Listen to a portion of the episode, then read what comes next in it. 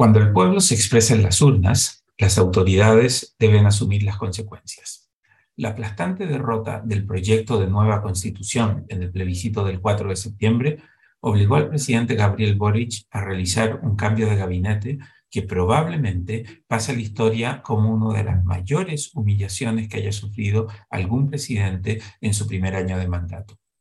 Al reemplazar a sus principales aliados políticos del Frente Amplio por reconocidas figuras de la concertación Nueva Mayoría, Boric tiene ahora un gabinete que reproduce el estilo y las prioridades de los gobiernos que él criticó desde el inicio de su breve y exitosa carrera política. Ahora que la nueva mayoría, concertación, ha sido exitosa en su toma hostil del gobierno del PC frente amplio, Gabriel Boric parece apostar a que, siendo más concertacionista, o muere la nueva mayoría, su gobierno podrá también ser más exitoso. El nombramiento de Carolina Toa refleja a la perfección el exitoso intento de toma hostil que hizo la nueva mayoría al gobierno de Boric. Toa, hija de un ministro de Allende que murió mientras era prisionero de la dictadura, hizo su debut político en televisión en 1988, cuando estuvo sentada al lado de Ricardo Lagos el mismo día que éste desafió a Pinochet apuntándole con el dedo en televisión. Toa aparece en casi todas las fotos importantes de los 30 años de la República Concertacionista, que genera tanta molestia y rechazo en las filas del Frente Amplio. Toa es exdiputada, exministra en el primer gobierno de Bachelet, ex subsecretaria en el gobierno de Ricardo Lagos y alcaldesa de Santiago entre 2012 y 2016. Ella debió lidiar con muchos estudiantes que entonces protestaban y que ahora están en puestos claves del gobierno.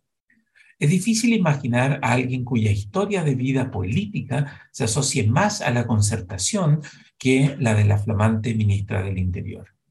La llegada de Ana Lía Uriarte al Ministerio Secretaría General de la Presidencia fue de última hora y producto de un error no forzado de la administración Boric, quien no fue capaz de hacer una revisión de antecedentes al nuevo subsecretario del Interior, Nicolás, Nicolás Cataldo, que fue removido de su cargo antes de ser oficialmente nombrado. Pero la llegada de Uriarte se suma al creciente contingente de rostros de la vieja concertación que llegan a salvar al gobierno de Boric después de la derrota del 4 de septiembre. Por un lado,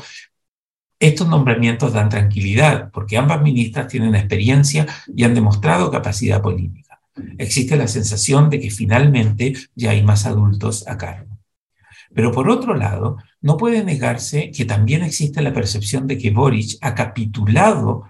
a su proyecto fundacional de la misma forma en que el proyecto refundacional de la nueva constitución fue derrotado en las urnas el pasado domingo.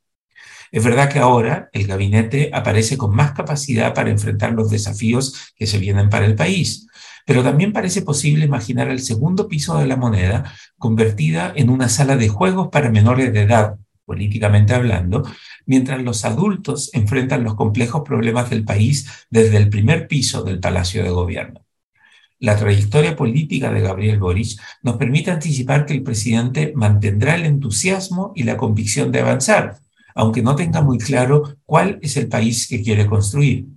No basta con decir que quieren más justicia social, oportunidades y más democracia, porque aun si crees que los de la vereda del frente, los de la derecha, no quieren lo mismo, la historia te debiera enseñar que los de tu misma vereda, aquellos que ahora ocupan los cargos importantes en tu gobierno, también querían lo mismo y, no obstante, no lo lograron, al menos tú hiciste carrera política acusándolos de que no lo habían logrado.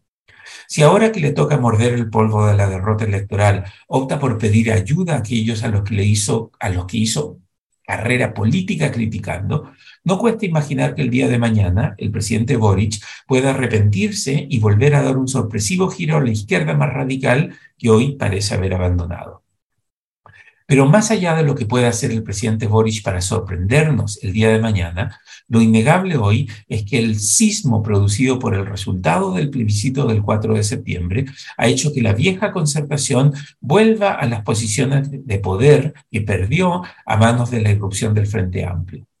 A diferencia de una empresa tecnológica exitosa que entra al mercado y termina absorbiendo a los que antes eran los actores relevantes, En este caso, la irrupción del Frente Amplio parece haberse convertido en una oportunidad para que la antigua concertación encontrara una nueva forma de mantenerse en el poder. El hecho de que el cambio de gabinete haya sido tan bien recibido por la clase política y empresarial subrayan el gran problema que tiene el gobierno del presidente Boric.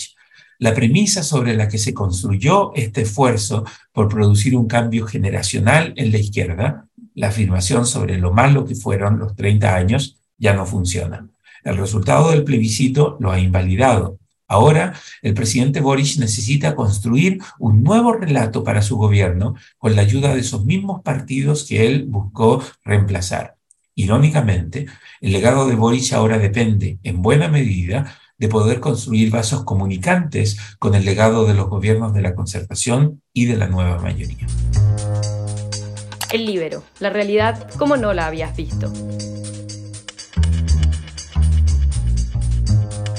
Haz que estos contenidos lleguen más lejos haciéndote miembro de la red Libero.